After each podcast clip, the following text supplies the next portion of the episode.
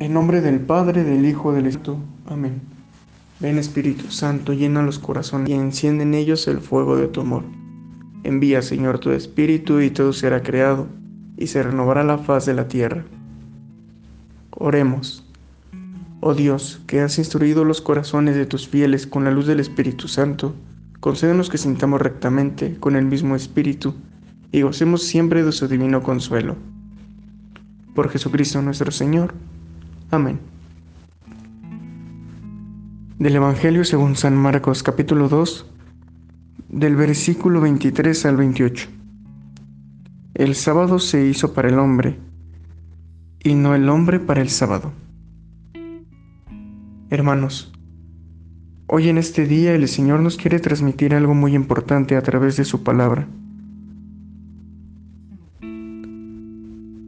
Nos quiere invitar a dejar de ser ciegos y no servir a nuestro hermano. En estos momentos de pandemia sabemos cuánta necesidad hay para nuestro prójimo, para nuestro hermano próximo que está agonizante. Sirvámosle. No dejemos de amar y no dejemos la caridad. Sabemos bien que hay mucho sufrimiento,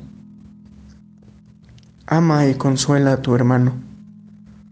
Nos invita el Señor hoy en este Evangelio como lo dice. El sábado se hizo para el hombre y no el hombre para el sábado. No por una rutina que tengamos, por una ley que establezca un descanso, vamos a dejar de servir y amar a nuestro prójimo.